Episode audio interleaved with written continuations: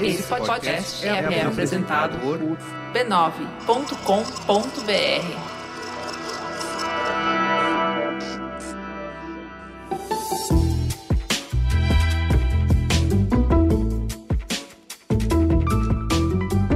Mamileiros e mamiletes, bem-vindos ao nosso exercício semanal de respeito e empatia.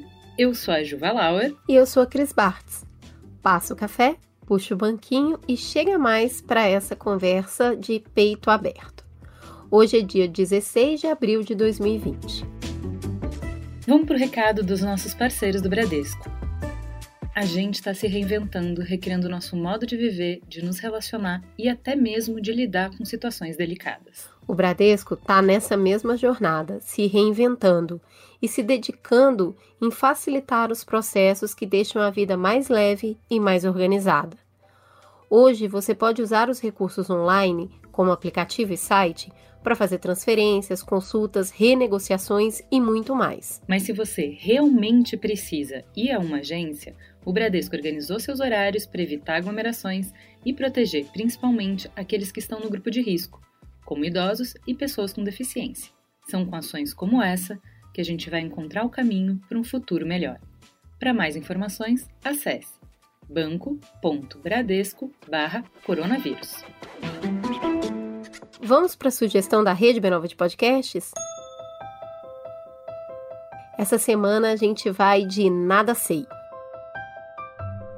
As escolas fecharam, as crianças estão em casa, mas isso não quer dizer que elas precisam parar de aprender. Pelo contrário, essa pode ser a oportunidade dos pais se integrarem mais na educação dos filhos. Mas para fazer isso, é preciso entender os processos de aprendizagem, de troca de experiências e como potencializar o ensino. E é exatamente essa a proposta do podcast Nada Sei. É um conteúdo criado especialmente para expandir a nossa visão do que é ensinar e aprender. Uma ótima reflexão, principalmente para desenhar um novo caminho nesse momento de crise. Bora aprender junto? É só acessar nadasei.b9.com.br. E vamos para o giro do Covid-19. Vamos falar de mundo. O número total de infectados no planeta ultrapassa 2 milhões de pessoas. Os países mais afetados pelo coronavírus desde o início da pandemia são Estados Unidos, com mais de 600 mil casos confirmados, Espanha, com mais de 177 mil, e Itália, com mais de 162 mil casos. A Universidade John Hopkins já contou mais de 130.500 mortes em 185 países de onde o Covid está presente. Lembrando que esses são dados aproximados, visto que o nível de subnotificações aumenta a cada dia, com o vírus chegando em países mais pobres e com menos chances de teste. A revista Forbes aponta Islândia, Taiwan, Alemanha, Nova Zelândia, Finlândia e Dinamarca têm se destacado positivamente no combate ao coronavírus.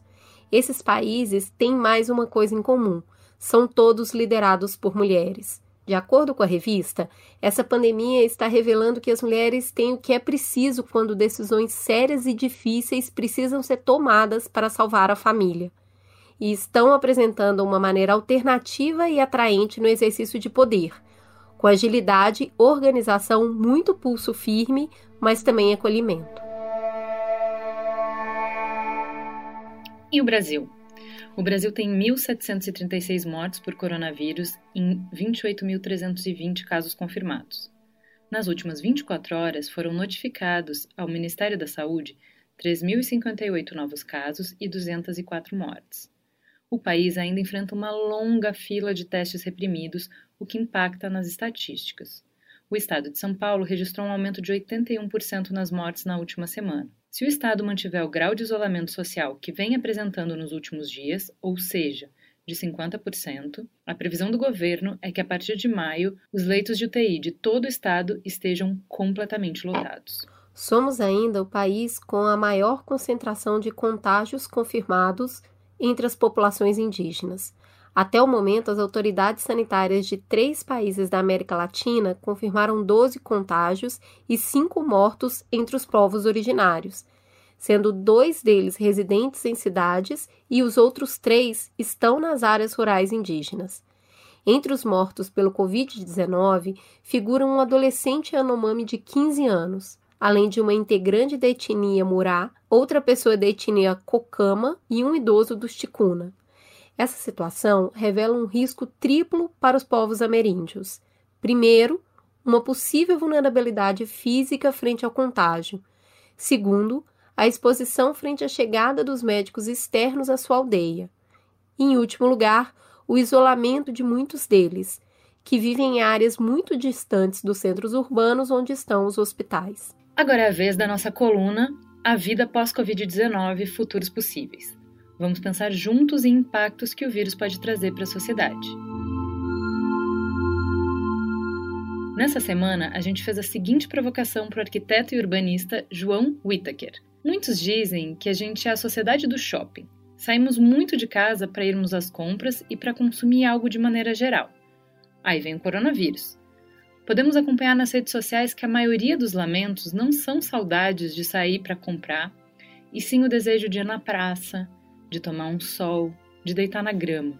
Com mais tempo, as pessoas aparentam agora olhar para o céu, mesmo que por meio de suas janelas. Nos parques urbanos, nos quais a maioria das grandes cidades brasileiras fez investimentos insignificantes nas últimas décadas, parecem passar a fazer parte do imaginário coletivo.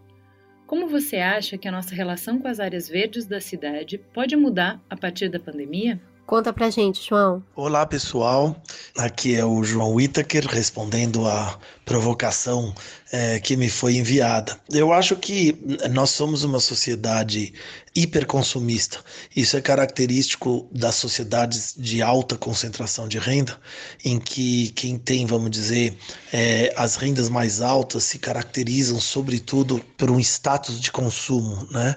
É, a gente é uma sociedade em que as classes mais altas elas esbanjam né, muito, gostam de exibir a sua, o seu poder, que se traduz no poder poder do ter, né? no poder da propriedade, do consumo, do que eu, do que eu uso. Isso é característico nos países do terceiro mundo, muito diferente, por exemplo, de países é, de sociedades de consumo de massa, com forte regulação do Estado, em que esse alto consumo às vezes é até mal visto. As pessoas consomem muito, mas consomem de maneira mais discreta e racional, e não de maneira ostensiva. É interessante que a quarentena, ao colocar todo mundo em casa e, de certa forma, mostrando de maneira mais evidente o quanto nós temos um aspecto supérfluo naquilo que nós consumimos e nós utilizamos, eu acho que isso faz com que as pessoas percebam que, de fato, o que nos faz mais falta é o espaço é, como tal, o espaço livre, público, é, é, o espaço do lazer, o espaço do ar puro, o espaço do convívio social. Então nós tínhamos, na verdade, é, é, esquecido né, da importância, mas na hora que oportunidades aparecem para mostrar o quanto esses espaços são ricos, a gente percebe que havia uma, uma, uma demanda latente da sociedade. Eu digo isso quando eu penso no sucesso que foi a operação de fechar a Avenida Paulista e as avenidas de bairro nos domingos, né? transformando uma espécie de uma praia urbana que a gente não tinha. A gente tem, na verdade, o Ibirapuera, tem grandes parques, né? mas a gente vê que há uma demanda represada. Os parques na cidade, é interessante de ver que aqueles que funcionam, que em geral estão dentro do centro expandido, que tem equipamento, que tem política pública de manutenção, de atividades, como o Parque do Ibirapuera, o Parque Vila Lobos e assim por diante, eles têm uma utilização muito grande. O que é muito perverso é que nós temos grandes parques na periferia, na zona leste, na zona norte, na zona sul, e que esses não recebem a mesma atenção da prefeitura, não tem o mesmo cuidado, não tem a mesma política de manutenção, de proposta de atividade mesmo assim eles eram usados, mas eram menos usados do que seu potencial permitiria. Né? É, quem sabe agora, saindo dessa pandemia, a gente sofra um impacto suficiente para perceber que a gente precisa resgatar essa demanda represada que a gente tinha e a gente precisa recuperar, vamos dizer, de uma maneira mais enfática do que os shopping centers, esses espaços que não são do consumo, são da saúde, do consumo do convívio, do consumo da interação social, do consumo do respirar o ar puro.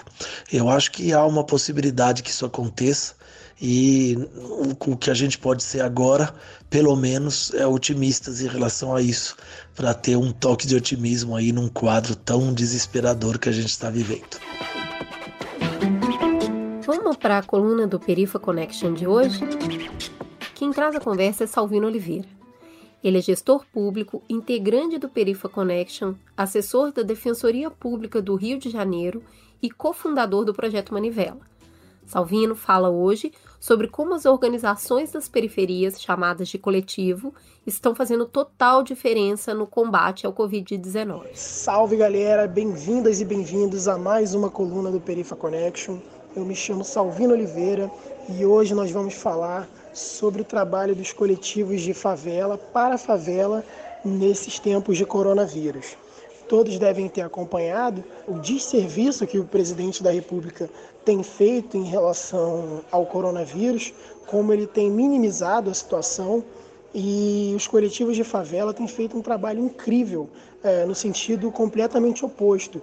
É, eles têm trabalhado para conscientizar os moradores dos perigos do coronavírus, da importância de se manter o isolamento social, da importância da higienização das mãos e de como a gente tem que lutar para achatar a curva de contágio. Né?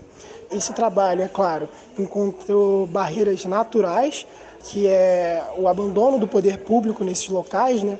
a favela que sempre sofreu o estigma de lugar da violência, né? local onde só há violência, tem dado um exemplo para o Brasil e para o mundo de solidariedade orgânica. Né?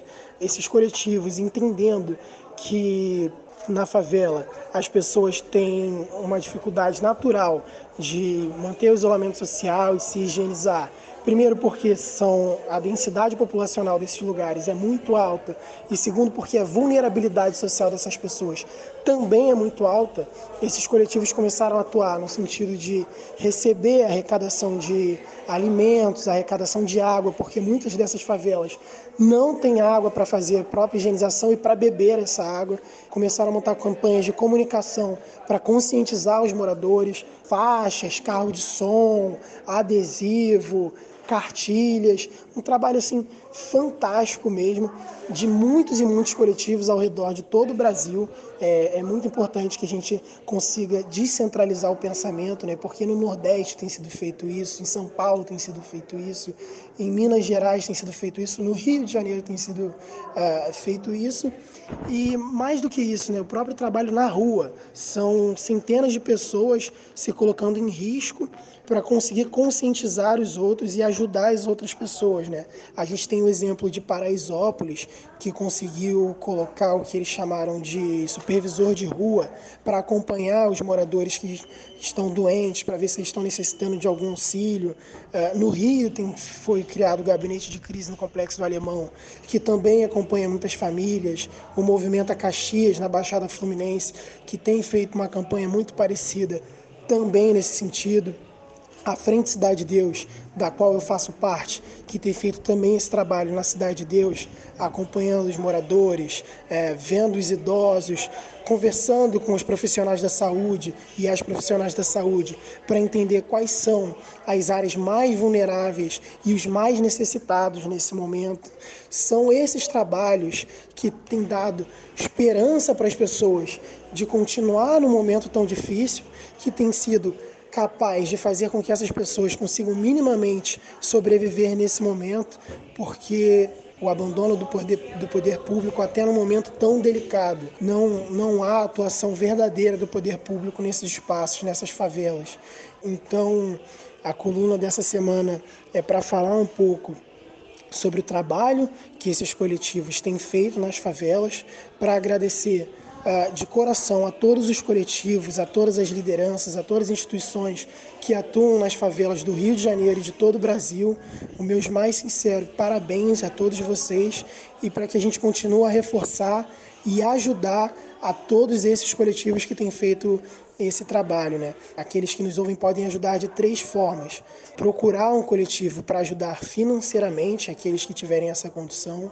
Vocês podem se tornar um voluntário, aqueles que não estiverem em grupos de risco e se sentirem seguros para isso, ou vocês podem compartilhar o simples ato de compartilhar o material de comunicação, de compartilhar essas campanhas, de compartilhar tudo isso que tem sido feito nas redes sociais, também já é incrível. É, o importante é que nesse momento a gente se mantenha unido para conseguir vencer mais um obstáculo num momento tão difícil do nosso país. Valeu, galera. Forte abraço e sigam o Perifa Connection nas redes sociais. Vamos para teta? Teta. Na semana passada, o Mamilos falou sobre como o acúmulo de funções, o isolamento social, a insegurança sobre o futuro econômico e a ameaça de uma doença ainda sem cura afetam a nossa saúde mental, num programa sobre ansiedade. Mas e como ficam as crianças? Qual o impacto nelas de tudo isso que a gente está vivendo? De mudar a rotina, de perder o contato diário com as pessoas que cuidavam delas e com quem elas tinham vínculos. E para além disso, com as nossas mudanças, com as mudanças que a gente está sofrendo. O estresse dos pais é sabidamente transmitido para os pequenos. Em uma situação de pandemia, quando ele é elevado e diário, pode ser tóxico. Foi essa preocupação que motivou a publicação da nota de alerta Pais e Filhos em Confinamento durante a pandemia de Covid-19, em março, pela Sociedade Brasileira de Pediatria. Na nota, a entidade explica: a curto prazo pode haver transtornos de sono, irritabilidade, piora da imunidade e medos. Em médio e longo prazo, atrasos no desenvolvimento, transtorno de ansiedade, depressão, queda no rendimento escolar e estilo de vida pouco saudável. Em Milão, cidade que adotou o lockdown, modelo de isolamento muito mais rigoroso do que a gente está adotando no Brasil, os pais observaram que as crianças se tornaram mais sonolentas ou passaram a dormir menos. Também apresentaram explosões de raiva ou crises de choro desproporcionais a frustrações cotidianas comuns, como não conseguir abrir uma torneira. Segundo dados do censo escolar, em 2018 havia 48,4 milhões de alunos matriculados na educação básica em todo o país. 48,4 milhões de crianças e jovens que bruscamente perderam o espaço, as atividades, o estímulo, a diversão, as relações que encontravam na escola. 48,4 milhões de crianças e jovens confinados, sem poder correr, escalar, brincar no pátio da escola, na praça, na rua. Mas, gente, dá para fazer muita coisa. No estado do Amazonas, por exemplo, a Secretaria de Educação está usando três canais de televisão aberta por onde serão transmitidos conteúdos diários dos ensino fundamental, sexto ao nono ano e médio. Além disso, conteúdo foi oferecido em um site e um aplicativo junto com as aulas sob a forma de lives no Facebook ou Instagram. No Rio de Janeiro, a Secretaria de Educação anunciou uma parceria com o Google para que aulas sejam dadas por meio do aplicativo Classroom. De acordo com a pasta, professores da rede pública seguirão o cronograma de horários das aulas presenciais. E aí você pensa: aqui no meu estado não tem nada disso. A escola do meu filho não vai abraçar o ensino à distância, não. O que, que eu faço? Calma, tem muita coisa que dá para fazer. Eu disse muito? Tem toneladas. Todos os dias os grupos de WhatsApp bombam com listas de sites compartilhando conteúdo gratuito para as crianças. Dicas de brincadeiras e atividades, lives de contação de história, canais com conteúdo educativo, entretenimentos dos mais diversos. Mas, Ju, e o desenvolvimento do meu filho. Tem também, tem também. Durante a quarentena, seu filho pode fazer ginástica, tem circuito, yoga, funcional, dança. É escolher uma modalidade que você vai encontrar diversos professores ministrando aulas por live nas redes sociais todos os dias. Dá para, enfim, visitar aquele museu que você sempre prometeu, mas nunca levou? O Museu de Imagem e Som, o MIS, e o Museu Arqueológico de Atenas, só para dar alguns exemplos, disponibilizam seus acervos online. Dá até, olha só, para ter aula de música com Bon Jovi. Essa semana o Bon Jovi deu aula de música por vídeo para crianças do jardim de infância. Olha só. Tá cheio de professor dando aula também através de lives. Gente, chegou no ponto que dá para entrar no treinamento da NASA para astronautas. Além de falar sobre como construir um veículo espacial e como lançar foguetes, a NASA lançou um programa que inclui guia para pais ajudarem crianças até 12 anos a explorar assuntos como ciências, matemática, física e os relacionados à saúde humana. As crianças também podem procurar por estrelas anãs e planetas em imagens, usar dados de satélite para ajudar na busca por população de pinguins e treinar um computador para futuras missões em Marte. Olha aí, com tanto recurso, a gente não tem com quem se preocupar. Será mesmo? Será que é disso que a gente precisa agora? Será que isso dá conta? Será que a gente dá conta? E as crianças com necessidades educativas ou motoras específicas? E as crianças que vivem em guarda compartilhada, se dividindo entre dois lares, como é que fica a rotina delas? E as mães solo, que têm que dar conta de tudo isso sem poder compartilhar a carga com ninguém? E as famílias que já estavam fragilizadas antes do coronavírus, em processo de separação e agora estão confinadas juntas? E quem vive em casa muito pequena, sem varanda, sem jardim ou pátio interno no prédio, com muita gente, quando simplesmente a falta de espaço já é um fator que impossibilita qualquer dinâmica minimamente saudável? Para falar sobre os desafios e as oportunidades que a quarentena traz quando a gente tem criança em casa, hoje reunimos duas pessoas muito especiais para a gente. Vamos começar com a prata da casa, Daniel Becker. Quem é você na noite? Daniel Becker, pediatra e sanitarista. Escrevo nas redes no Pediatria Integral, arroba Pediatria Integral BR, no Instagram e no Facebook Pediatria Integral. Adoro estar aqui com vocês, vocês são o máximo. Eu acompanho sempre o Mamilos e as discussões são maravilhosas, são profundas. As duas moças sabem conduzir uma conversa como ninguém. É um prazer estar aqui com a Dé também. E pela primeira vez no Mamilos, uma pessoinha muito querida que eu consumo conteúdo também vorazmente Débora, por favor, se apresente para as pessoas quem é você na fila do pão. Então, é, eu sou a pessoa que come o pão, que eu adoro um carboidrato e comer é bom demais. Eu sou Debasso, sou publicitária, sou uma das idealizadoras do Criando Crianças Pretas, sou alucinada, apaixonada, fascinada por comunicação e sou, antes de tudo e primeiramente, a mãe do José. Depois que o José nasceu, ele ressignificou tudo inclusive a minha missão de vida e de trabalho. Então, gente, para começar o primeiro bloco, a gente quer falar um pouco sobre como a quarentena impacta um pouco nas relações. Vamos começar ouvindo o áudio da Verônica. Oi, eu sou a Verônica Oliveira, criadora do Faxina Boa. O fato de ser mãe solo nesse momento, ele pesa Zero, uh, porque talvez porque eu já pratique o, o esporte há 20 anos, já diria o meme, eu tenho 20 anos de curso, mas óbvio que se eu pudesse dividir essa a, as responsabilidades, a carga mental seria muito interessante. É, o pai da minha filha nós não temos contato, o pai do, do meu filho ele é bem presente.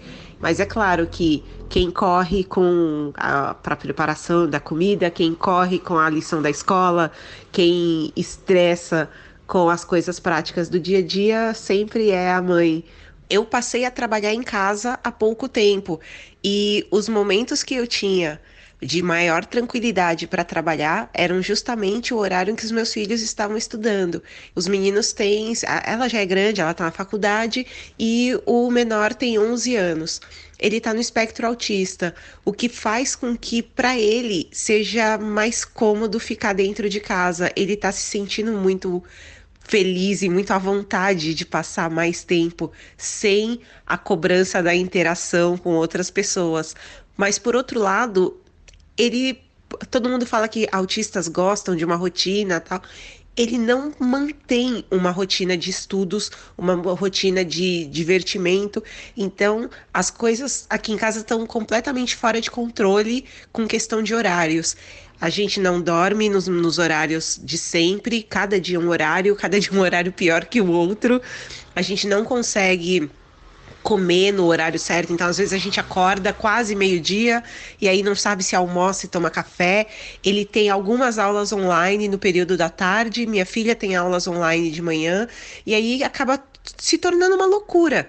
Mas, por outro lado, eu percebi que ele que tem uma, uma, maior dificuldade de expressar sentimentos, ele fez questionamentos muito muito interessantes como o que, que eu poderia fazer caso você morresse, ou o que a gente pode fazer para não acontecer nada, ou ele pediu para telefonar para o pai dele para dizer que amava, coisas que definitivamente no decorrer dos dias normais isso não acontecia.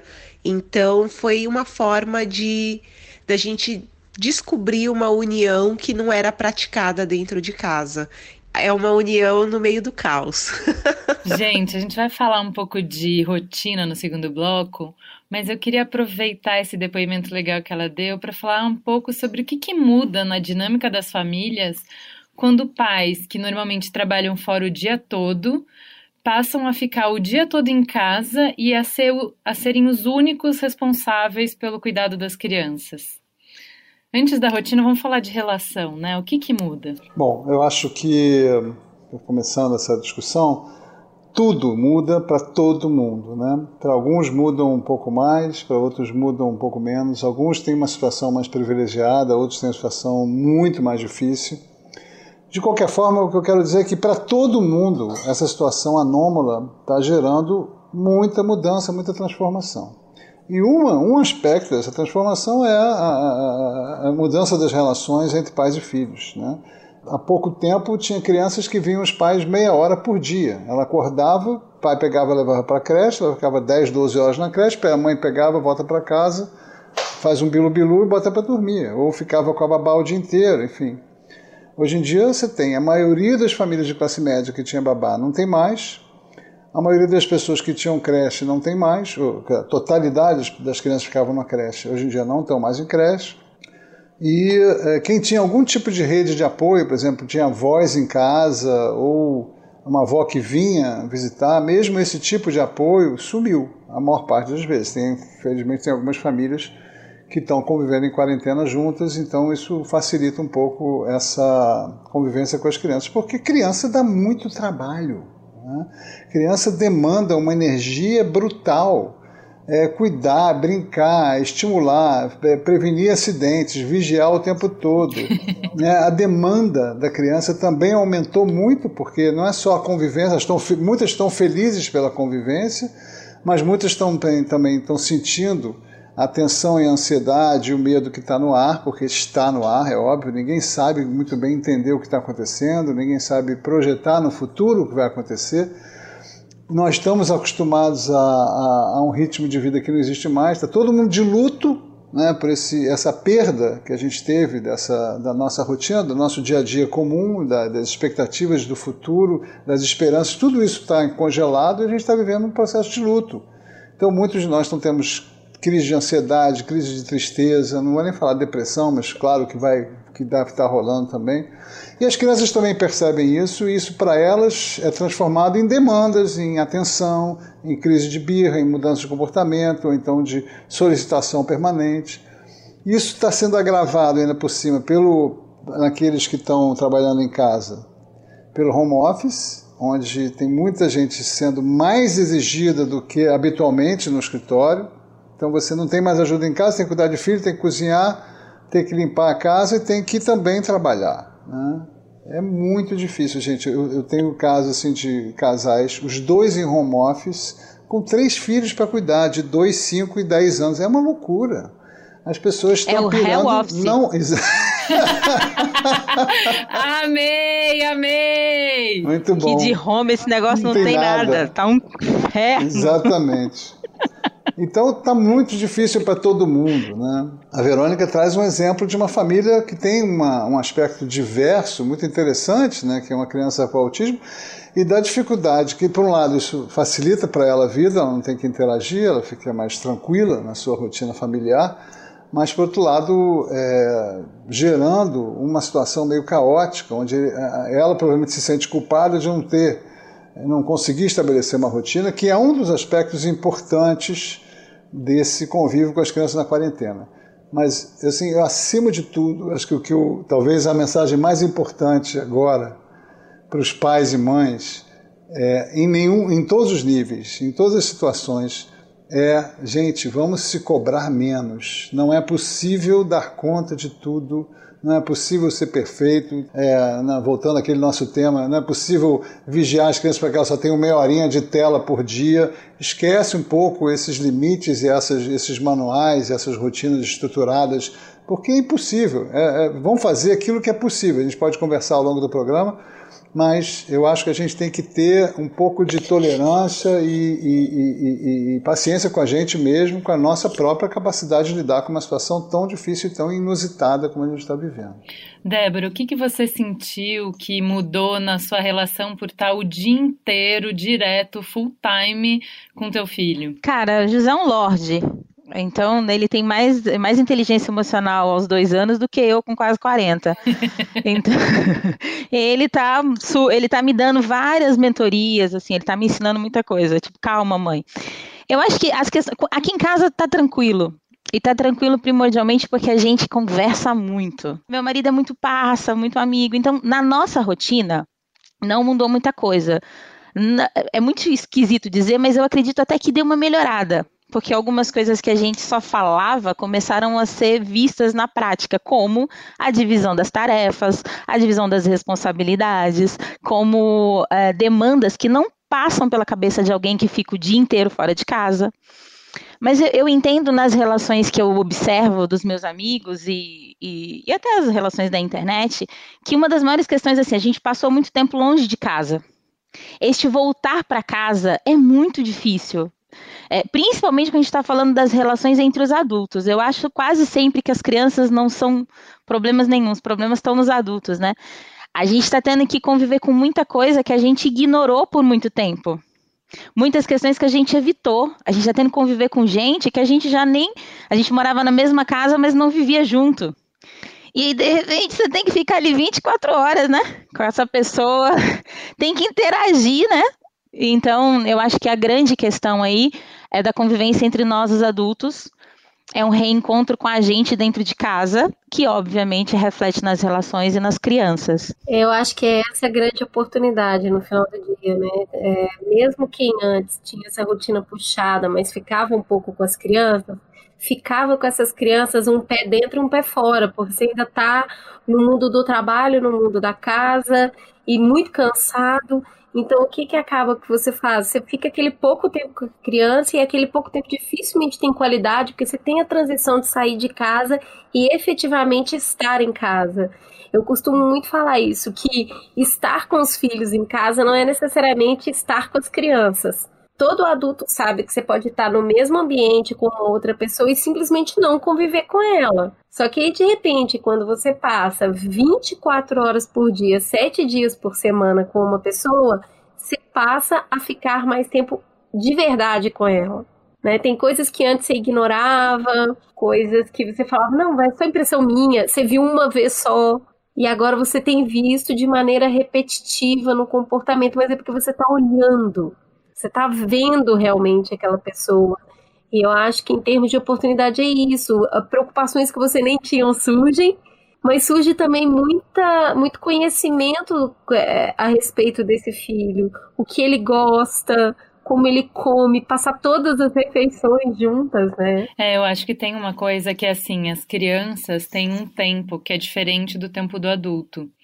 Então eu lembro de, por exemplo, ano passado, uma reclamação que eu fiz, não uma reclamação, mas uma preocupação que eu levei na reunião da escola, na reunião individual, né, sobre a Nina, é, ela não me conta do dia dela.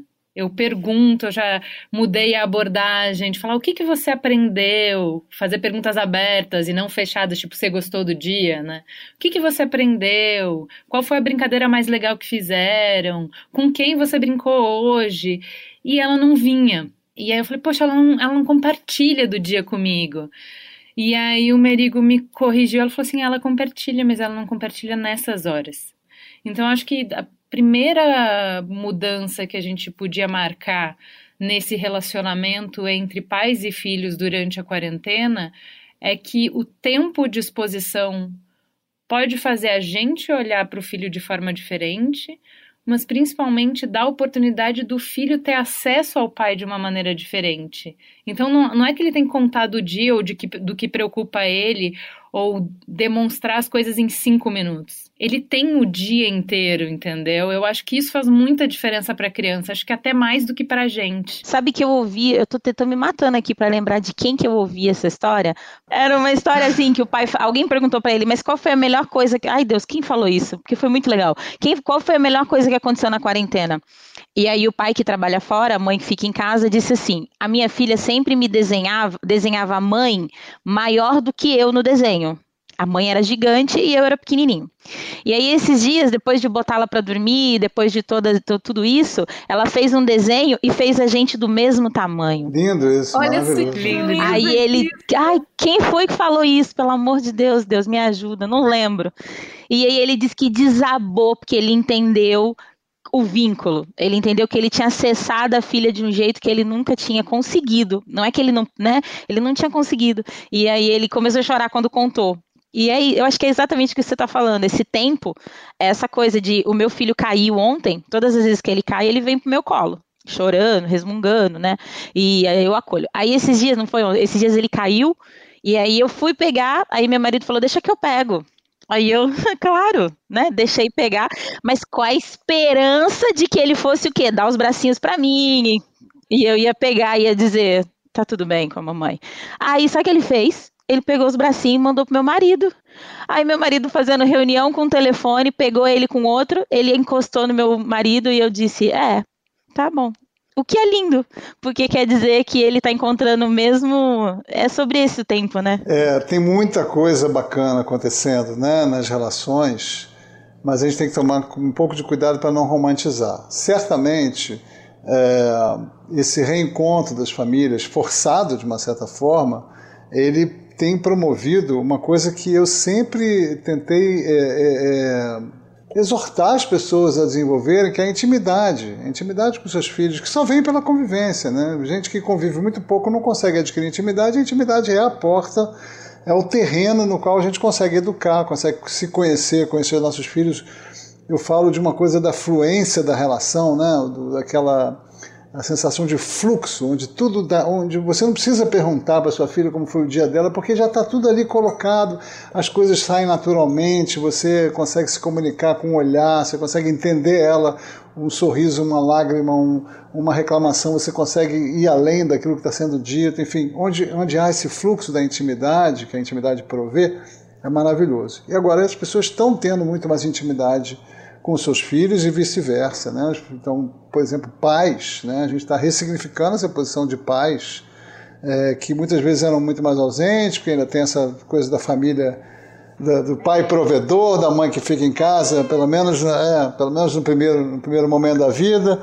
Então, muitas vezes os pais estão é, mais ausentes e hoje em dia está todo mundo em casa. Isso, obviamente, tem um lado muito bacana. Eu, outro dia eu ouvi uma frase que eu até repostei, é, muito legal, depois foi atribuída ao Pianjas, que é um, um, cara que trabalha com maternidade, com paternidade. Eu vi. É, eu repostei. Que fala que pra gente é maravilhoso, né? Que pra gente é, é briga, é medo, é medo de, de é, polarização, cloroquina e sai, não sai, vertical, horizontal, mas para as crianças é a convivência, é o banho, junto, todo mundo junto, é a refeição todo mundo junto, é a brincadeira, é essas memórias afetivas que vão ser para elas tão importantes, especialmente para as pequenininhas. Mas por outro lado, gente, é, qualquer relação, você pode estar apaixonado por uma pessoa recém-apaixonada você precisa, às vezes, estar distante dela. Né? Você precisa de um intervalo, você precisa de uma pausa na relação. Não há relação que se mantenha permanentemente 24 horas. E para esses pais e para essas crianças, essa relação permanente de 24 horas, literalmente, porque de noite também rola, né? os pais de crianças pequenas, as crianças estão acordando mais, é, estão mais inseguras, os pais, enfim, os pequenininhos especialmente, né? É, nem que seja para continuar tendo o aconchego da presença, então fica realmente muito difícil. Ninguém suporta uma, uma relação contínua sem pausas, sem ter. Ah, agora eu vou, vou ver minha série meia hora e eu não quero saber de criança. Né? Então eu, eu, eu, postei algumas coisas nesse, dessa visão um pouco mais romântica, e de vez em quando apareceu um comentário de uma mãe muito interessante. Eu quero que vocês vão pro inferno. Eu quero que alguém pegue essa... Eu quero que alguém pegue essa menina aqui e leve daqui, que eu não quero mais olhar para ela durante meia hora, pelo amor de Deus. Me deixe em paz. E tá tudo bem também, não tá? É claro, tá isso é, é um direito. É, é um direito de, de é. todo ser humano. Tem um momento de individualidade. É impossível você ficar então, o tempo todo em mas... relação. Mas aí a gente não volta lá nas relações. Desculpa te interromper. A gente não volta lá nas relações dos adultos? Inclusive de virar pro marido e, ou para a mulher ou para quem que esteja, eu preciso de uma hora sem essa criança. E aí essa pessoa bota essa criança no braço, se enfia num banheiro e você consegue fazer nada. É o ócio recreativo, né? Mas é por isso, é, por isso que a gente quis abrir esse bloco com o depoimento de uma mãe solo. Porque eu acho que é, dentro disso que a gente estava falando, de casais, você consegue dividir desde que, como a Débora falou, exista uma relação saudável que é o Merigo tem o tempo dele trabalhar, eu tenho o tempo de eu trabalhar. A Cris se dividiu com a G de uma forma que ela tem determinadas horas para ela e determinadas horas é o AG. É, tudo isso dá quando você tem dois adultos compartilhando o cuidado. Agora, quando você é mãe solo, aí realmente não tem para onde correr. E eu acho muito, assim, me parte o coração o jeito que ela fala disso que quando a gente pergunta ah, o que, que mudou para você na quarentena, ela fala nada, há 20 anos já é assim para mim. Eu tô tão acostumada a não ter com quem dividir que isso já é vida normal. É, sabe aquela, é, aquela ferida que já cicatrizou e simplesmente é uma parte do corpo que você não tem mais sensibilidade? É isso, sabe? Para mim foi muito triste. Eu tô, a gente está acompanhando eu e a Cris muitos casais que não têm esse equilíbrio, então a mãe fica é, sobrecarregada e aí gera uma tensão num casal muito grande.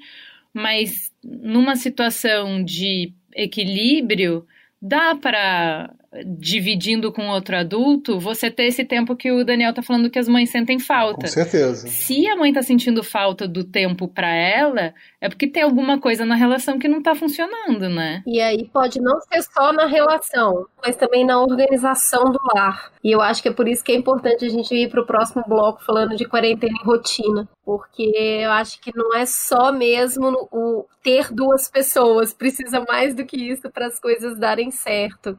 Vamos puxar agora o áudio da Tio Lindo Imagine Juntas.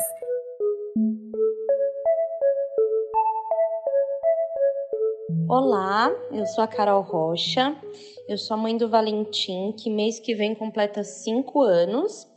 E a guarda dele é dividida da seguinte forma: finais de semana revezados entre os pais e duas vezes na semana ele fica na casa do pai. Três vezes na minha, duas na casa do pai Final de semana a gente reveza. Nessa quarentena, ele está passando uma semana completa em cada casa. A gente conversou com ele, explicou, ele entendeu o que era o coronavírus e para ele tá uma grande férias assim. Eu me esforço para estar tá presente com ele em casa, pai dele também.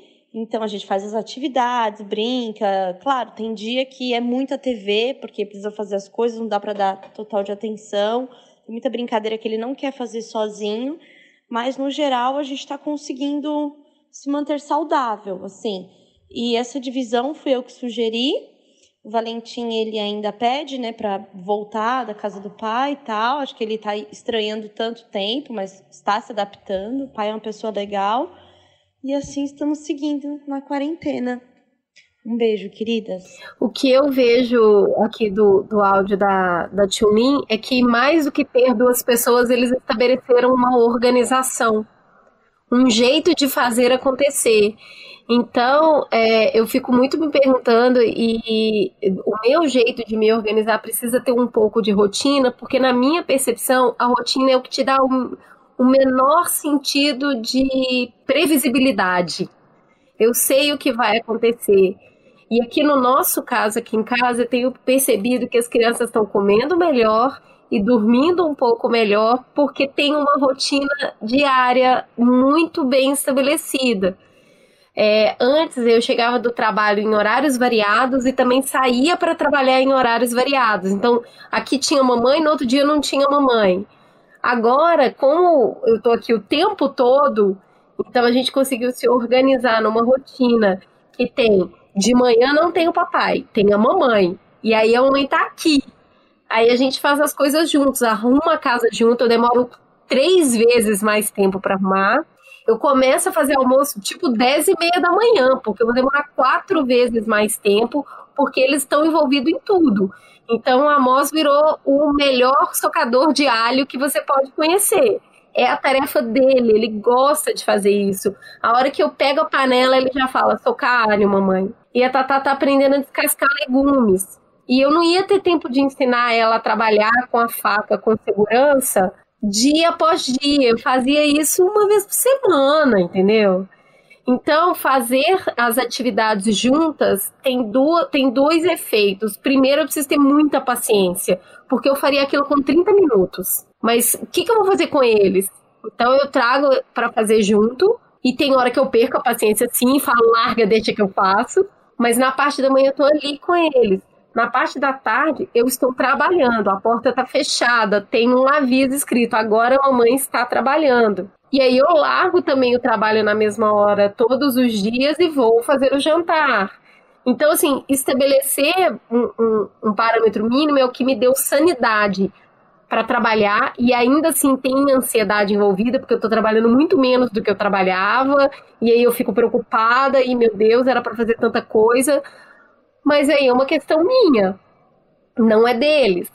E depois que eles vão para a cama, tendo organizado minimamente essa rotina, depois que eles vão para a cama, aí dá tempo de eu respirar um pouquinho eu. Então, às vezes eu ligo para a Ju e a gente conversa. Às vezes liga para outra pessoa e conversa um pouco, assiste alguma coisa na TV. Mas o que eu sinto é que a rotina me dá, me dá é, não aquela rotina se não fizer, ferrou e corre e tudo mais. Mas a previsibilidade parece que colocou todo mundo assim numa, numa velocidade de cruzeiro, sabendo mais ou menos o que esperar. E foi assim que a gente conseguiu se organizar aqui. E eu vejo que o que a fez também tem a ver com isso. Ó, essa semana é assim, a outra semana é assado. Aí, hoje vai ter televisão porque eu preciso fazer outra coisa. Aí aqui a gente vai brincar. E aí eu acho que as crianças acabam ficando um pouco mais tranquilas, porque elas já meio que sabem o que, que vão acontecer. De novo, eu acho super importante essa organização. Quando, é, quando ela é possível, né? Eu achei muito dramático uh, o relato da Verônica. Verônica, né? Foi a primeira que... É, justamente porque essa, essa solidão nessa hora de estar com duas crianças é muito dura, é muito, muito dura, gente sem nenhum apoio e cuidando de uma criança é, especial é muito complicado. Né?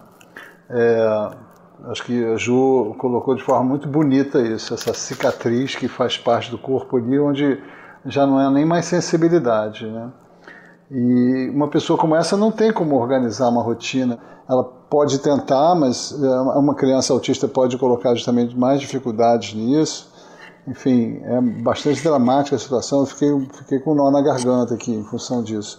Mas quando você tem um casal, quando você tem é, duas pessoas, pelo menos, né, como a situação que a Cris está descrevendo, essa é uma situação ideal, né, que você possa organizar a rotina para que é, tem muitos casais que eu vejo que estão se perdendo, estão ficando os dois o tempo todo com as crianças e faz, tentando equilibrar prato, né, fazendo o, o, home office ao mesmo tempo que, que fazendo atividade com as crianças e cozinhando e dando, dando, mandando e-mail, enfim.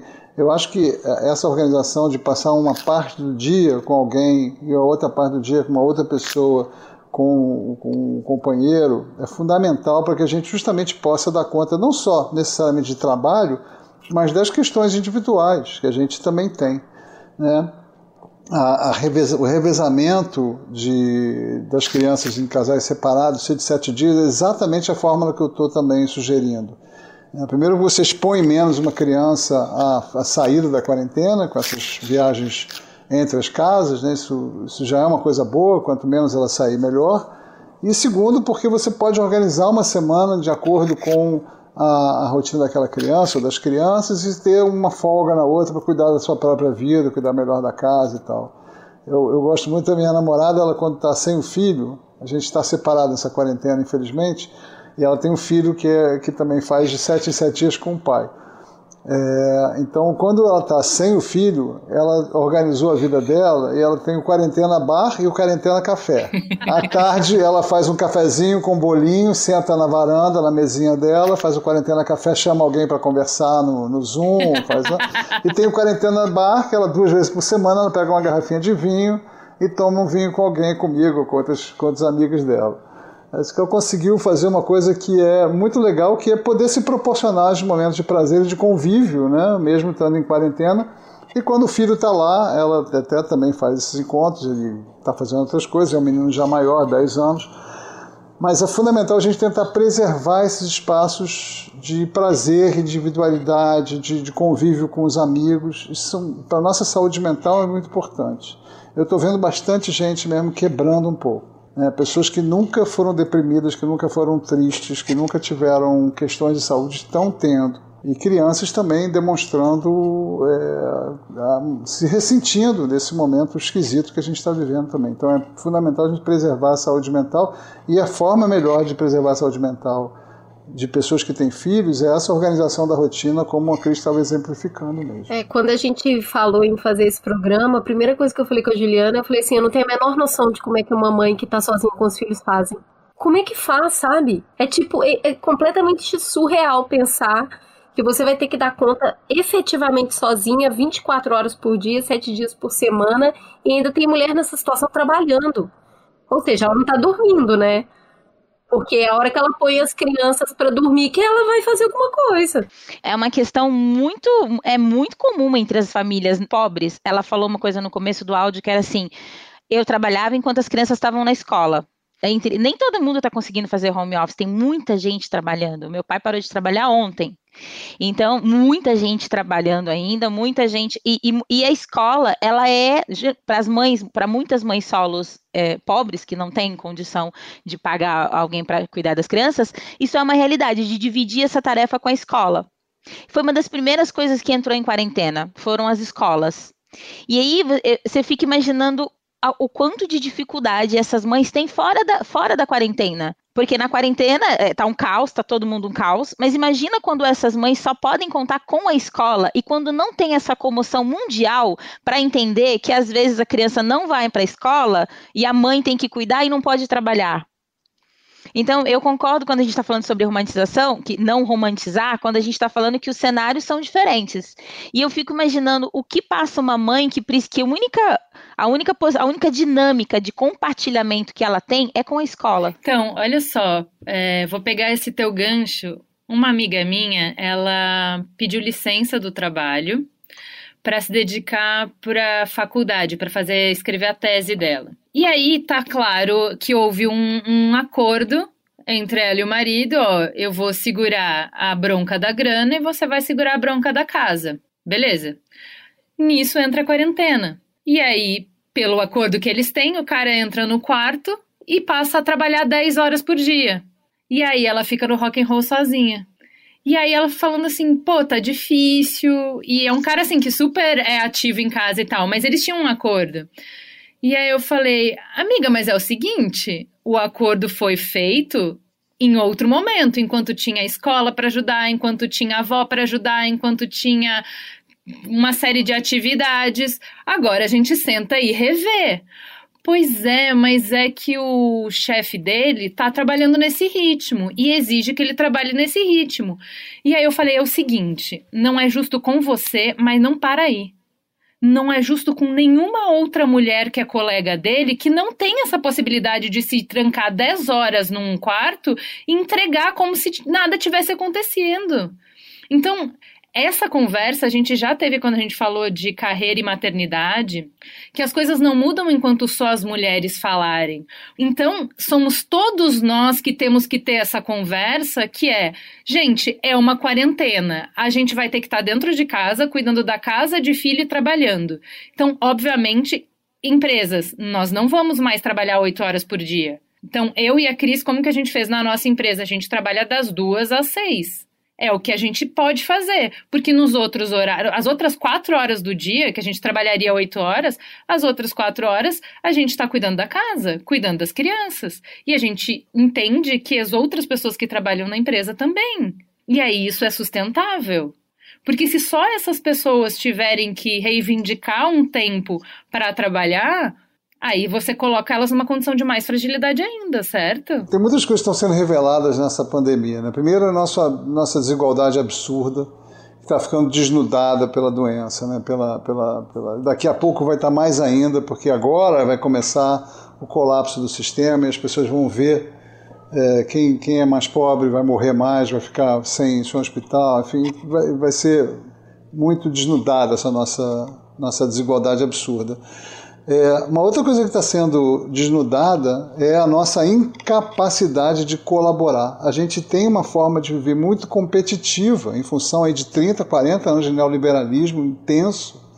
A gente só sabe competir, a gente perdeu a capacidade de colaborar. Então, um, um patrão, um, um empresário hoje que tem sua equipe trabalhando em home office, ele fica cobrando das pessoas quem entrega mais, porque quem entrega mais vai sobreviver e as pessoas querem disputar quem, quem consegue entregar mais. Isso é um inferno para todo mundo.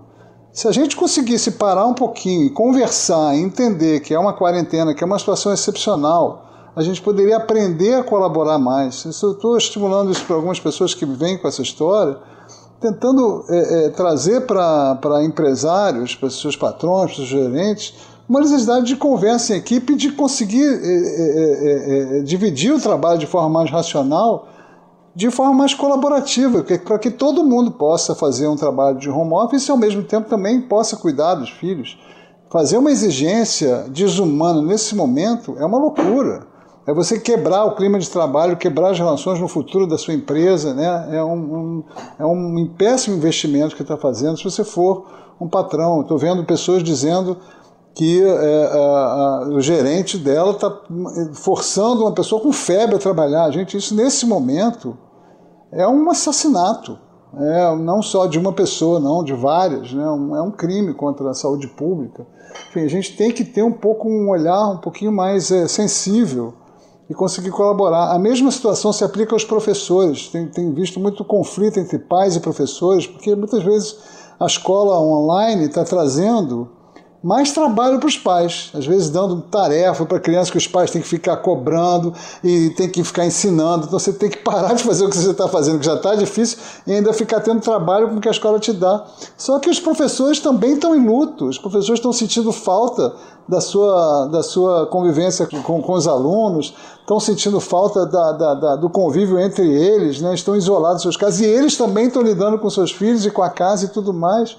Está todo mundo com dificuldades. A gente tem que ter um pouco de, de tolerância para conosco mesmo e também para os outros e tentar é, desenvolver formas mais colaborativas de se relacionar. Como os casais estão colaborando em casa, aqueles que podem, isso é um privilégio. Se a gente conseguisse, é claro que é um pouco utópico, mas conseguisse começar a fazer brotar formas mais colaborativas no trabalho também, na relação com a escola, ia ser um respiro para todo mundo. Então, mas é, isso estava até que era uma das coisas que a gente queria falar é, nesse bloco de rotina. A gente tem três modelos é, disputando narrativa nesse momento. Algumas escolas que estão falando, gente, EAD, não pode perder tempo, é o modelo Shark Tank, né? Que é, ó, tubarãozinho, se perder um mês, aí vai ficar atrasado, então, e muito é, pressionado por eu não posso que os pais não paguem esse mês, senão eu não consigo pagar os professores. Então, para que os pais continuem engajados com a escola, eu preciso continuar entregando valor, por causa disso que você falou, que a gente não tem um compromisso com as pessoas, uma, uma compreensão colaborativa. Então, vamos lá, vamos fazer é, no Forceps criar um EAD da noite para o dia. Sem nenhuma é, preparação, sem nenhum planejamento. Né? Exato, exato. E aí, assim, não tem nenhuma das pontas. Nem o professor teve um treinamento, nem o professor recebeu um equipamento, e nem ele tem uma estrutura para conseguir dar essa aula, e da outra ponta, nem as famílias têm o espaço, o equipamento, o, mínimo de compreensão em termos de treinamento de como fazer isso funcionar. Mas no Forceps tem que ir isso. Tem um segundo é, forma aí que é, não, pera, uh, não é a matéria que importa, mas vamos manter o vínculo. Vamos fazer reuniões para que as crianças estejam juntas, para que elas possam se ver, porque isso é o jeito da criança também colocar ali naquele ponto que talvez ela não tenha essa abertura com os pais ou ela não queira mostrar isso para os pais, que ela também tem acesso a outras pessoas para poder lidar com outras pessoas. Então, vamos manter um horário de aula aí, uma hora, meia hora, que a gente reúna as crianças mais pelo vínculo do que pela matéria? Tem isso. E tem o terceiro caminho que a gente, pelo amor de Deus, eu não dou conta nem de lavar banheiro, fazer três refeições, passar pano da casa, fazer alguma coisa lúdica com as crianças e fazer meu, minhas quatro horas de home office. Não me vem com tarefa de escola ainda. Essas narrativas todas estão ao mesmo tempo acontecendo e disputando espaço. O que, que vocês acham? Eu vou do dois para baixo. é, de, é do meio para zero. E esse negócio de tubarão aí já basta Baby Shark que azucrina meu ouvido. Baby Shark. Eu, não, esse negócio de Shark aí, não. Porque eu acho que assim, eu tenho uma visão muito simplista sobre as coisas. É prioridade. A gente que cresceu na sobrevivência principalmente a gente que sabe que foi pobre, que ganhou as coisas no e que fica feliz com qualquer coisinha, a gente tem uma coisa de prioridade. É, a minha, vocês estavam falando de rotina, né? Aqui em casa é um dia por vez. A gente abre o olho e fala: "Olha, acordamos todos sem coronavírus, tá todo mundo bem. Então, o que, que a gente vai fazer hoje? Aí hoje a gente segue. Então, é, é todo um dia por vez mesmo. Então, eu acho que é uma questão de prioridade, é entender o que é prioridade. Para mim, na minha casa, a prioridade é saúde mental porque todo mundo tem uma tendência muito grande a ficar doido. Então, assim, é, colocar essas expectativas, eu não tenho criança em, em não tenho filho em idade escolar, mas tenho enteados em, idade escolar. E a minha enteada de 11 anos, ela é nerd, e ela estava ficando muito assustada de ficar para trás. E eu olhei para ele e falei: Meu, mas você vai ficar para trás na corrida com quem? Não tem ninguém correndo, tá todo mundo parado. Então, é, é, é dar uma, uma priorizada neste momento, sério mesmo, que a gente não pode sair de casa, a gente não tá dando conta de lavar banheiro, eu não lavei o meu, tem três dias que eu tenho que lavar meu banheiro, e a gente não tá dando conta dos casamentos, tá tudo, a hora que liberar esse povo na rua vai ter fila no cartório pro divórcio, e a gente ainda tem que fazer performance, vai ter aglomeração no cartório, vai dar ruim, tô, tô fazendo meu EAD de direito para fazer divórcio. E aí, e além de tudo isso, você ainda tem que, é, sabe, é claro que a criança tem que ter vínculos na escola, com os amiguinhos, é claro que tem que ter uma atividade, mas o bagulho do tubarão nunca, porque é prioridade. A prioridade agora é se manter são. E ninguém vai dar conta de dar home office, de comida, de banheiro, de ser amado pelo amor, de manter relação e ainda manter relação com o marido de diálogo. E ainda assim ser mentor de criança coach na escola? É, eu acho que a escola tem a oportunidade de ser a, uma grande influenciadora das conversas dentro de casa e ela pode ser também muita fonte de inspiração das interações dos pais e filhos. A gente passou tanto tempo fora de casa, isso em relação aos menores, que a gente desaprendeu a brincar. Então, acho que a escola pode entrar como uma grande parceira de inspiração, então, mandando sugestões de atividades, do que pode ser feito. Eu, eu fiquei realmente encantada de ver o Amos tão pequenininho fazendo Zoom com os amigos. E aí todos eles, os bebês conversando entre eles, sabe, na internet. Oi, tudo bem? Oi, tudo bem? É muito bonitinho. Ele também teve uma aula de dança e todos os bebês dançando com o professor de dança. Já a Tatá, que já tá, né, tem, tá na terceira série, tá lá, tem as atividades dela, eu sinto que para ela tem sido super importante continuar fazendo atividades. Então tem as atividades, ela faz as atividades, mas a curtição mesmo é a hora que entregou a atividade, fica lá todo mundo conversando. E foi é, e, e nesses momentos, eu, eu comentei isso com a Juliana, eu você passa para lá e passa para cá e fica ouvindo as conversas. Gente, tem muita reclamação das crianças sobre os pais. Elas aproveitam esse horário, elas descem a marreta. que ótimo. Os pais estão lá postando meme, falando que tá difícil ficar com os filhos, você tem que ver. Eu escuto coisas do tipo, eu passo por um lado e escuto. Meus pais não sabem o que fazer comigo. Eles não têm a menor noção de como ficar comigo. Aí eu passo, eu regalo o olho. Na hora, a hora que eu tô voltando, eu tô escutando a outra falar assim: comida boa era da Maria. A comida aqui em casa tá horrível. Ninguém sabe fazer comida aqui. Eles estão reclamando pra caramba. É, é, todos eles com a idade mais ou menos de 9 anos. Sensacional. Uma outra falou assim: eu não vou fazer essa atividade de matemática, matemática não serve para nada. Eu tenho calculadora, não adianta mandar, eu não vou fazer nada. E jogou, jogou as coisas assim. Aí vem o outro falando: minha mãe tá chorando muito. Se a minha mãe chorar mais um dia, eu vou pedir pro meu pai vir me buscar. Minha filha, essa. Então, assim, eles estão trocando muita ideia, eles estão conversando sobre muita coisa. E aí eu, eu, eu falo com minha filha: olha, você aproveita a oportunidade, reclama da gente também. Porque a hora é essa aí, você tá presa aqui com a gente, ela não, não, mas pode, não precisa, mas pode. Tem testemunho também da, do Pedro, do meu enteado, que ele estava fazendo EAD lá, não sei qual aplicativo, mas a professora desativou os microfones. Eles estavam interagindo entre si. Mas aí dava uma certa bagunça e para a professora conseguir fazer a tal da aula, ela desativou os microfones. O que aconteceu? Eles foram para o chat e começaram a falar mal da professora. Ele continuava não prestando atenção, só que agora não sabia. Eles estavam fofocando sobre ela.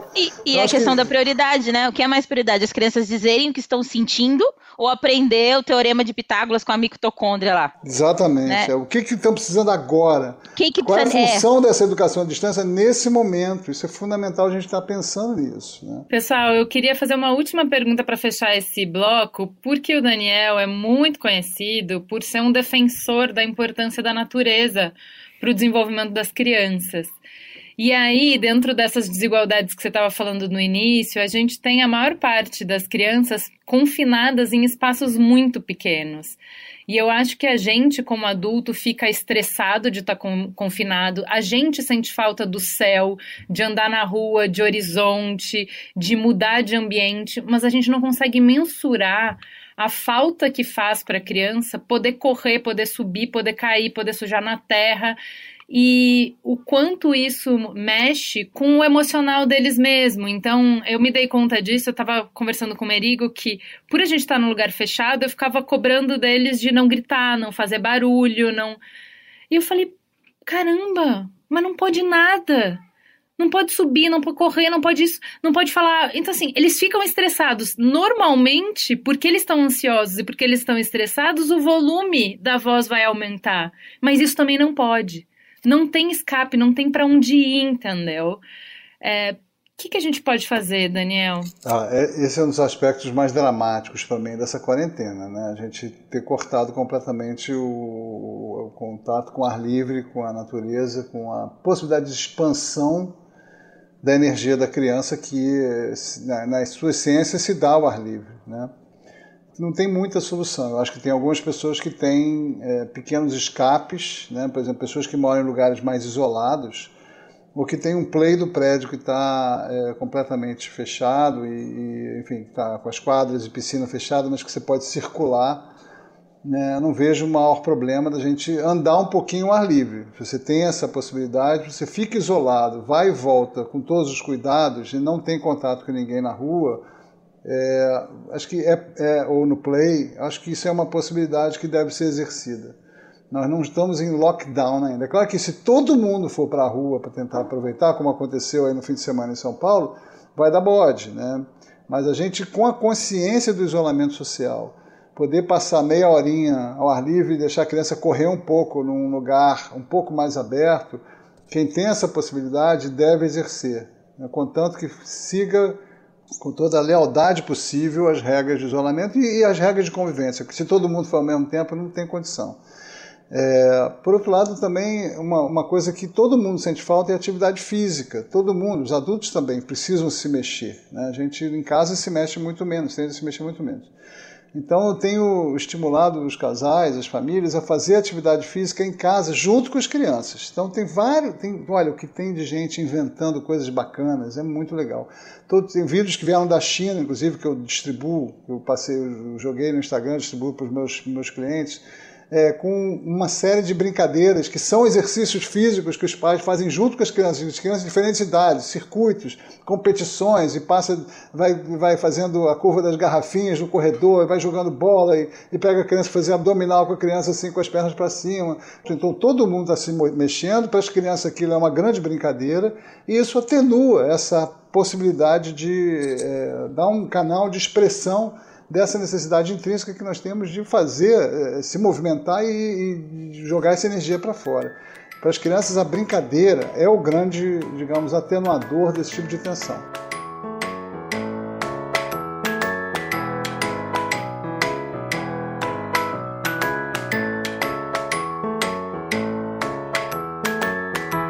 Gente, eu queria ir para o último bloco, que é falar um pouco de um assunto que a gente é, passou ao redor dele, que é falar de quarentena e saúde mental com as crianças.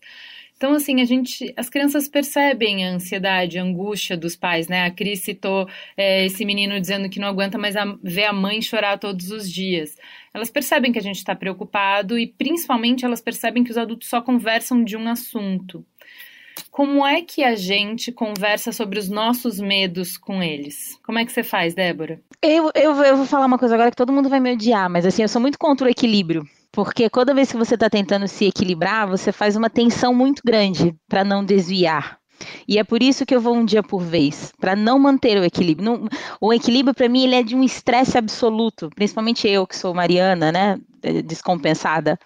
Então, o que eu faço é um dia por vez com. O José é muito pequenininho, de novo. Eu acho que nessa questão é diferente quando você está falando de uma criança maior, né? Mas vários dias eu não estou bem. Todos os dias em que eu não estou bem, eu falo para ele que eu não estou bem. Eu digo para ele que isto não é com ele, que isso é com tudo o que está acontecendo, que isso vai passar, porque uma outra máxima que eu não acredito é de que nós não voltaremos ao normal. Eu acho que voltaremos exatamente ao normal, infelizmente. Acho que nós não somos produtos de uma fábrica, a gente não entrou nesse negócio de um jeito e vai sair completamente de outro. Eu acho que faz parte de um processo, mas nós voltaremos a algum momento da vida, nós voltaremos ao normal. Então, o que eu faço é não tentar manter o equilíbrio, é assumir os meus sentimentos, assumir meus medos, assumir, assumir isso dentro da minha casa, tanto para o meu filho quanto para o meu marido, porque eu, eu acho o equilíbrio uma tensão muito grande. Então, eu, eu, uma coisa importante que eu fiz é voltar à terapia, como um cuidado pessoal. É a, é a máxima do avião, não dá para botar, quando, quando o negócio dá ruim lá, quando tá, tá todo mundo morrendo, tu tem que se cuidar primeiro, tem que botar primeiro a máscara em você para depois fazer para o outro. Se a gente não praticar o autocuidado enquanto adulto, a gente não terá condição nenhuma de acolher as nossas crianças. Então, o negócio é primeiro com a gente. É, sem dúvida, o autotrabalho que a Dé está mencionando aí é fundamental, né? Mas quando a gente não está bem, é, fica inevitável de que as crianças percebam isso e comecem também a reagir a isso. É, eu acho que existem algumas formas da gente também ser adultos, mesmo não estando muito bem, tentar trazer um pouco de serenidade, calma, de, de mais leveza para eles. Então, é primeiro falar com, com, com sinceridade do que está sentindo, né? não, não, tentar esconder, porque a criança tem uma percepção muito aguda do que a gente está sentindo. Então, é claro que a gente vai tentar atenuar é, os nossos medos, as nossas angústias, tentar passar para eles que sim, nós estamos angustiados, que a gente nunca lidou com essa situação, que nós temos um pouco de medo, mas sem, sem deixar que isso seja muito pesado para eles. E especialmente quando eles expressarem essa, essa angústia sobre as diversas formas que as crianças expressam, que não vai ser mamãe, estou com medo do coronavírus, mamãe, estou com medo do que vai acontecer depois, eu estou com medo da gente ficar pobre, eu estou com medo. Não, ela vai fazer isso sob forma de uma um ataque de birra ou de, um, de uma agressão é, completamente sem, sem motivo aparente, é, de uma, uma hiperatividade extrema, de não querer comer. Ela vai ter forma de expressar isso, a gente tem que estar atento para isso, sensível para essas formas de expressão e tentar interpretar isso e jogar para ela isso de volta. Né? Não, filho, eu sei que você está você tá muito tá com vontade de bater no teu irmão, mas é porque a gente está todo mundo meio nervoso, enfim, tentar comunicar isso de uma certa forma para ela e validar esses sentimentos.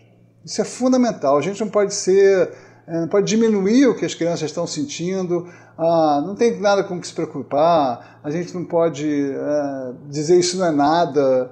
É, não precisa se preocupar com, com nada. Está tudo bem. Isso é, é mentir. Né? A criança percebe quando a gente não está falando a verdade.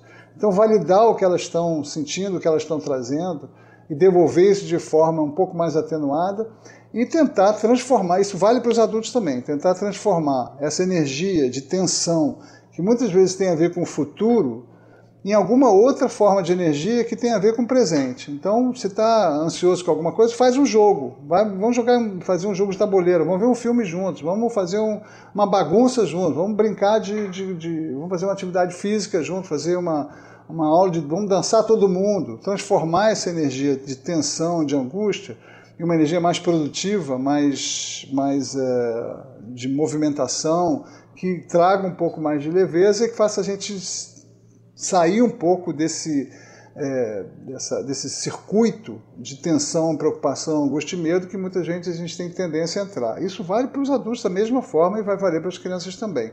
É claro que não é fácil fazer isso quando a gente não está bem, mas é nesse, nessa direção que a gente tem que fazer um esforço de caminhar. Não vejo de outra forma. Eu acho que muitas vezes eu é, entendo que é, não é necessariamente o que a criança está sentindo vivendo, é muito da nossa projeção em cima do que ela está sentindo e vivendo, sabe? Quem está com muita vontade de sair de casa são os pais. Quem está muito ansioso são os pais. Quem está muito irritado são os pais. Mas não, é sempre o filho que está. Então, eu acho que a gente é, é, precisa fazer um exercício de lembrar que o adulto da relação somos nós.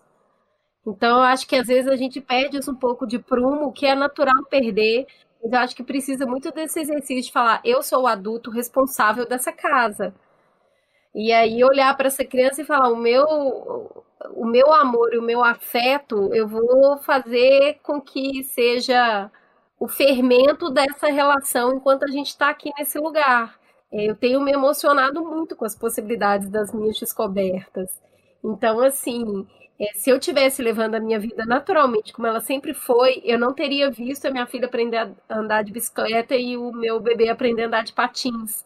E como a gente desce, dá uma volta no quarteirão todos os dias, é, foi, o, foi o presente que eu ganhei. É, oferecer a escuta ativa, que é realmente parar e ouvir o que eles estão falando, me conecta mais ao que eles estão é, vivendo e fazendo. E eu acho que o grande sentimento, a grande forma de mostrar amor e afeto nessa quarentena é a paciência. Então eu acho que é um exercício de todos os dias. E, e ele é, é, um exercício muito difícil, eu acho que é difícil para qualquer pessoa. Porque você vai drenando a sua energia. Então acho que a gente vai precisar realmente de dançar muito e de colorir muito e de olhar muito pela janela para voltar com essa barrinha porque todo dia ela precisa estar tá cheia. Então, para mim, o dormir junto, o tomar banho junto, o beijar muito, abraçar muito. O AG riu esses dias que o Amos começou no café da manhã, o Amos começou a chorar, sei lá por quê, Aí eu falei, ai, filho, chora não, toma aqui um pedacinho de queijo. Aí hoje ele falou, não, não tem nada mais mineiro do que isso, não chora não, toma um queijinho. eu, eu, esse afeto de todos os dias, fazer as quatro refeições, sabe? E ver eles comendo. E, e a minha filha, ela é tão generosa. Todo dia ela fala, mamãe tá uma delícia assim, é pedra, sabe? Tá uma delícia. Não é ela que reclama da comida da Maria, não. Né? não, não. Ela reclama de outras coisas. Assim. Eu acho que todos eles têm motivo para reclamar. Mas é tem sido uma oportunidade de conhecer, de viver intensamente, de pegar muito no colo, de dormir junto, então, é, e precisa também desse momento sozinho. E eu acho que isso é possível quando você minimamente estabelece uma rotina, porque você consegue ter uns pontos de fuga. É, eu acho essencial que as crianças durmam primeiro. Nem sempre dá para acontecer, mas eu acho que a intenção ajuda. É colocar intenção nisso, as crianças dormirem primeiro para os adultos terem um tempo ali para eles fazerem o que eles quiserem. Ah, não deu hoje, tá tudo bem mas colocar intenção nas coisas é diferente de colocar meta. E eu acho que intenções elas, elas dão energia, elas, po, elas populam o pensamento. Então eu coloco intenção em fazer uma boa comida, eu coloco intenção em ter mais paciência. Porque quando eu não consigo, tá tudo bem também. Era uma intenção. Olha, você tá. Eu sou. Tá Desculpa. Você está colocando uma coisa para mim muito profunda. É, eu sou judeu e eu tenho uma, uma espiritualidade, né? É, minha espiritualidade é ligada ao judaísmo. Certamente não é a, a, mais profunda nem a mais ortodoxa, mas eu tenho alguma ligação, especialmente com o judaísmo mais vanguardista. E tem uma, uma coisa muito bonita na, numa palavra chamada kavaná em hebraico, que é intenção. A intenção é isso que você está falando, é se colocar numa, numa atitude consciente, seja numa relação com o outro, seja numa relação com você ou numa relação com o sagrado, e se entregar realmente aquilo, sem a, essa artificialidade das metas, mas estando presente, estando vivendo aquilo com intensidade, vivendo aquilo com dedicação, com a tua alma. Né? Então, eu acho que essa é uma, é uma mensagem muito legal assim para esse momento, onde certamente tem muita gente quebrando, tem muita gente ficando triste, deprimida, nervosa, irritada, com todos os motivos do mundo.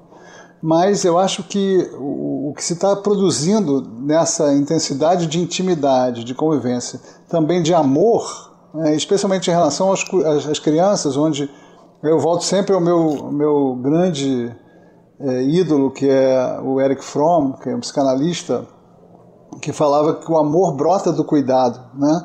Quanto mais você cuida de alguém, mais você consegue amar essa pessoa e mais potente você se torna, porque quem cuida se torna potente, né? Quando você cuida de um amigo, quando você consegue, é, é, é, numa conversa, fazer um amigo se sentir melhor, você ganha em potência. Da mesma forma, uma criança, quando você consegue cuidar dela e fazer ela se sentir bem, ficar saudável é, e, e sair de uma situação difícil, bancando ali o adulto, o cuidador, você se torna mais potente.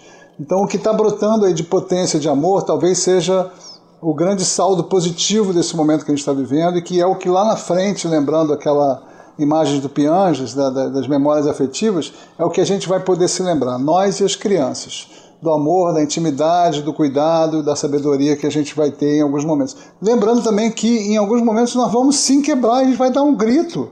A gente vai ter um ataque com as crianças. Chega, porra, não aguento mais, vai, me deixa em paz. É, é legítimo também, a gente depois pede desculpas, abraça, mas se permite, não se, não se mortifique por causa disso. Eu acho que isso é uma, é, uma, é uma oportunidade muito importante do filho ver que o pai é humano. Isso, porque a convivência isso. traz isso. Então é, eu errei, eu explodi, ó, foi chato mesmo, me perdeu paciência e bola para frente. Filhos que têm pais perfeitos piram. Então é bom mesmo que eles sabem que a gente não é perfeito. Exato. É, eu, a intenção é que a intenção que eu coloco nesse tempo é que no futuro, quando ele tiver adulto e lembrar, os meus filhos lembrarem da pandemia, eles falaram assim: nossa, é mesmo, né? Olha, mas foi uma época que até que eu fui feliz porque os meus pais cuidaram de mim.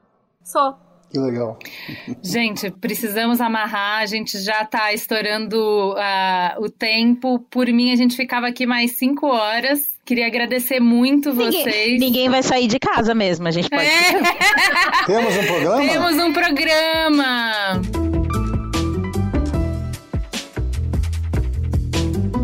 Gente, hoje temos uma mensagem especial dos parceiros que já estiveram conosco no ano passado. Estou falando da Cambly, uma plataforma de conexão entre alunos e professores nativos de inglês. Sem matrícula, sem contrato de fidelidade. Não tem turma nem hora 24 horas por dia, tem um professor nativo te esperando só para speak with you. E se seu problema é tempo, filho pegando no pé ou até falta de foco, o Cambly é a solução para você aprender inglês.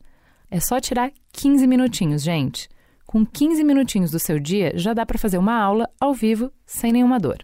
A Bia Fioroto, que é nossa produtora geral e especialista em Cambly aqui na B9, vai mostrar como tá mais fácil aprender inglês sem estresse durante o isolamento. Mamileiros e mamiletes, é, Bia Fioroto aqui e eu voltei. Bom, quem é ouvinte do Mamilo sabe que eu já fiz aula do Cambly no ano passado, só que eu voltei e eu fiz mais porque eu acho que a coisa mais legal de todas é você poder fazer aula sobre qualquer tema ou que você manja ou que você quer aprender como algumas pessoas que ouvem Braincast, que eu participo mais, já sabem, eu gosto muito de falar de comida.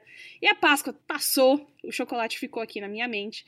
E aí eu tirei uma meia horinha para ir lá no Cambly, e aí eu conversei com a professora Renee. É, ela é americana mesmo, e aí ela me ensinou sobre como fazer um doce chamado fudge. E aí, depois a gente divulga a receita aqui, que eu tô ligada que vocês querem saber.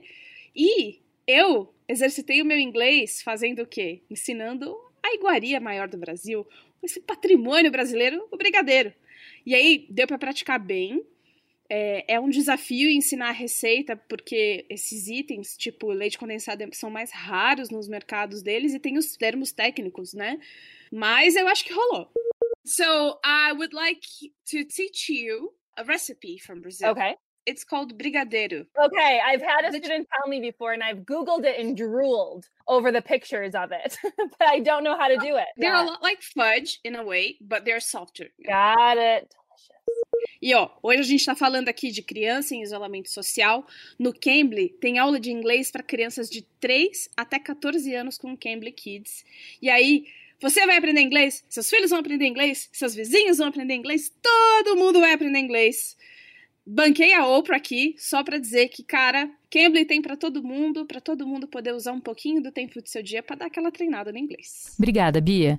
E se você ainda está na dúvida, depois dessa demonstração deliciosa, a gente vai fazer o seguinte: tem um linkzinho aqui na descrição do post. Clica nele rapidinho, que lá tem uma aula completa de graça à sua escolha.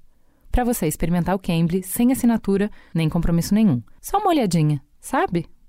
Então, keep calm and carry on. C-A-M-B-L-Y.com. Cambly. Pode ir agora. A gente te espera lá. Farol aceso. Daniel, comece por você, por favor. Qual é a sua dica de farol aceso?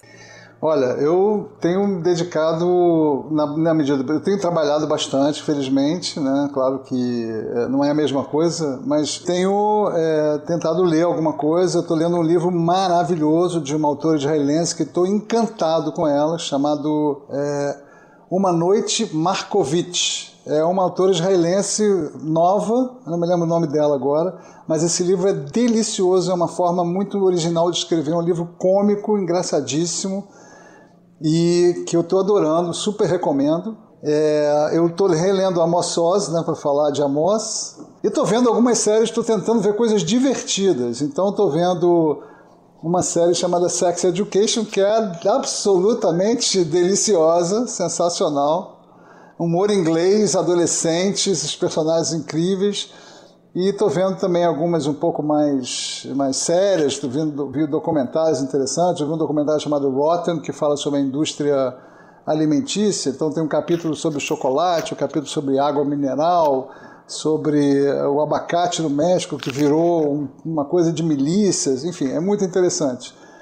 Enfim, é, é a gente procurar se entreter e principalmente rir, eu acho fundamental é, nesse momento de tensão que a gente está vivendo. Muito bom. E você, Del, o que, que tem para indicar pra gente? Nada que faça pensar.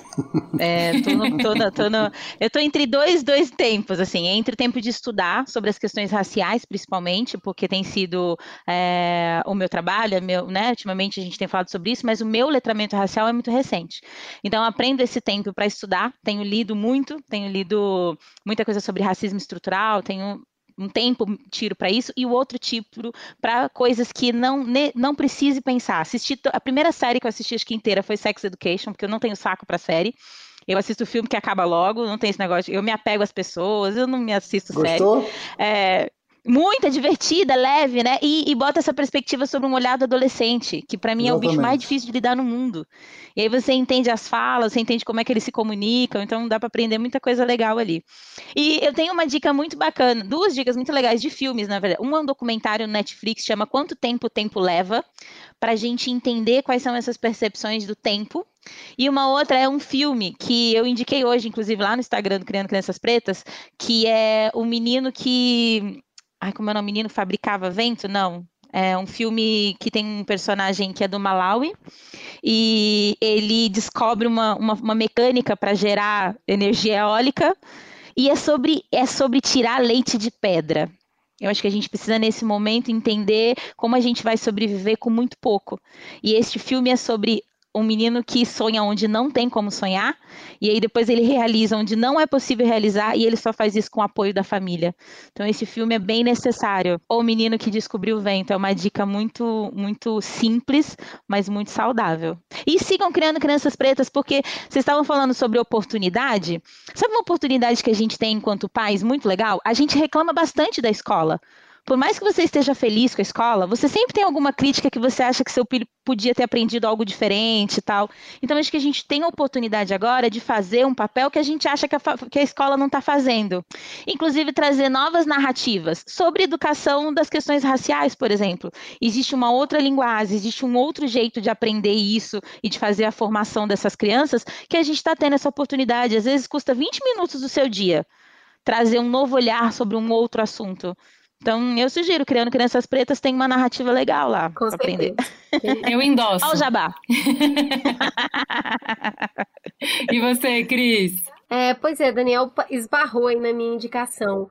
Tem um livro do Amos Oz que eu gosto muito que se chama De Amor e Trevas, que é autobiográfico, ele narra um pouco da história dele, entrecortada pela criação do Estado de Israel, mas o que, o que esse livro é da poética que o Amos Oz escreve, ele é muito bonito, mas especialmente a relação dos tempos de guerra e como ele impacta para a criança. Eu lembro a primeira vez que eu li esse livro é, de ver uma criança ficar tanto tempo quieta, uma criança tanto tempo lendo, e aquilo me chamava muito a atenção. Era é, é, o que um adulto poderia dizer que é uma criança muito comportada mas na verdade era uma criança vivendo um tempo de guerra. Então, como se desenvolve uma alma sensível quando ela está ligada a tudo que é acontecendo em volta, mas sem deixar de ser uma criança. E a relação com aquela mãe, que é uma mãe muito sensível, muito profunda e trágica, mas é a mãe do mundo das histórias. E isso é muito bonito. Ju, e você? Então, vamos lá. Eu tenho duas indicações, uma para hum, relaxar e uma para refletir. Ah, para relaxar é uma coisa que eu estou assistindo junto com as crianças, que eles estão encantados e que me provoca sensações muito intensas. É, de horror, de pavor, de repulsa e de graça no final. Que é aquele programa, o reality show é, Mandou Bem que eles pegam pessoas que não sabem cozinhar, que não são profissionais e dão para elas o desafio de fazer, de recriar um bolo super elaborado em uma hora. E aí depois eles comparam expectativa e realidade. Então, por que, que eu falo de horror? Porque é uma injustiça de um tamanho, uma impossibilidade de um tamanho, tipo, primeiro, eles comparam o bolo feito por um super profissional com o de um de nós aqui. Então só aí já tem uma covardia. Imagina a gente jogando com o Cristiano Ronaldo num reality show e ver qual de nós sobrevive por mais tempo. É só humilhação, né, gente? É um reality show de humilhação. E segundo, que mesmo profissional, ele ficou um dia fazendo aquele bolo incrível. E aquelas pessoas que não têm prática nenhuma têm que fazer em uma hora. Então, o tempo inteiro eles estão lá tentando fazer alguma coisa que de partida já é impossível e mostrando umas coisas bizarras no final, e as crianças rindo e se divertindo muito, e aí eu tô junto com elas e acabo me divertindo bastante também. É, então chama Mandou Bem na Netflix, é bem divertido, é bem bobo, é para realmente não pensar em nada. E a indicação para refletir, eu comecei a ouvir um podcast da Esther Perel, que é terapeuta de casais de Nova York. Ela tem dois livros é, publicados no Brasil. Um é Sexo no Cativeiro, Como Manter a Paixão nos Relacionamentos, e Casos e Casos Repensando Infidelidade. Ela é uma sumidade, ela é super respeitada nos Estados Unidos. Ela já fez dois TED Talks, vocês podem procurar no YouTube também. E a proposta do podcast é que a gente escute enquanto casais anônimos compartilham suas histórias íntimas, profundas. É uma, são relatos bem carne viva mesmo, tá? É, ela consegue fazer um formato único que é combinar gravações reais de sessões delas com reflexões que ela teve sobre essas histórias que ela escutou e as técnicas que ela usou para tentar ajudar esses casais. É muito bonito, fala sobre infidelidade, fala sobre sexo, sobre a falta dele, fala sobre perda. É, o que ela consegue fazer como uma terapeuta tão experiente é criar um espaço onde as pessoas conseguem ser ouvidas e compreendidas. É, quando a gente entra nesse espaço e a gente também ouve, e a gente também se sente acolhido e compreendido, se cria um espaço para aprendizado, para aprender, observando e, e estando junto, vivendo junto com aquelas pessoas. É muito sensível, é muito delicado, é muito bonito. Ele foi lançado em 2017, então já tem três temporadas para quem tem dificuldade, assim, eu acho que é um, é um recorte, né? Porque é um podcast em inglês, chama Where Should We Begin? Mas uh, para quem está começando no inglês, está fazendo aula e tal, é, pode tentar é, dar uma chance para esse podcast, porque como ela é belga, é, ela fala inglês bem pausado, sabe? Então é mais fácil de, de ouvir do que podcast gringo, americano e tal. Normalmente eles falam muito rápido e tal. Ela fala bem devagar, então vale a pena, assim. É muito, muito bonito. Eu já ouvi três episódios, mas indico especialmente o episódio 2, que é de um casal de lésbicas que tem dois filhinhos pequenos, duas meninas, na verdade. É uma acho que tem dois e a outra tem quatro e como elas reproduzem a, a dinâmica, não reproduzem, mas também tem a dinâmica de que uma delas cuida mais das crianças e está mais exausta e está alimentada por isso, e a outra sente falta do casal, sente falta de atenção, sente falta de sexo, sente falta de romantismo como promover uma conversa entre esses dois universos e onde está pegando e o que está pegando, qual é o nó, como é que a gente constrói essa ponte. É muito bonito e é muito fora do óbvio, assim, sabe? Muito fora do senso comum, assim. Vale muito a pena. O podcast chama Where Should We Begin? Vamos pro Fala Que Te Escuto? Fala Que Te Escuto. Você pode nos seguir no Twitter, no arroba mamilospod, como fez a Concha. Essa semana no Mamilos o tema foi ansiedade. Em um dado momento, o mar, a travessia enquanto metáfora, foi colocada como maneira de pensarmos nossos caminhos. Tem gente que a travessia não é metáfora, é condição.